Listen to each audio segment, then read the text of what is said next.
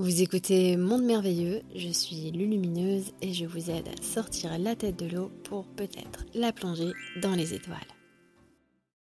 Quand on ne se voit plus faire de job alimentaire mais qu'on a des besoins matériels, que faire?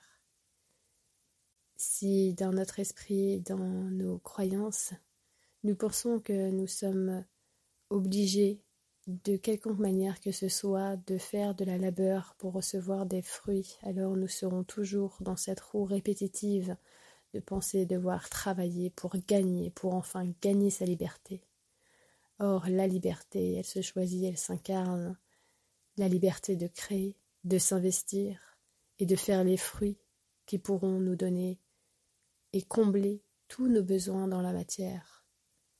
C'est un changement de conscience qu'il faudra opérer à l'intérieur de soi pour éviter de se retrouver toujours confronté à ce même choix, puisque ce choix finalement vous demandera toujours de vous choisir vous-même et d'enfin trouver une fenêtre qui changera et modifiera la façon dont vous voyez les choses.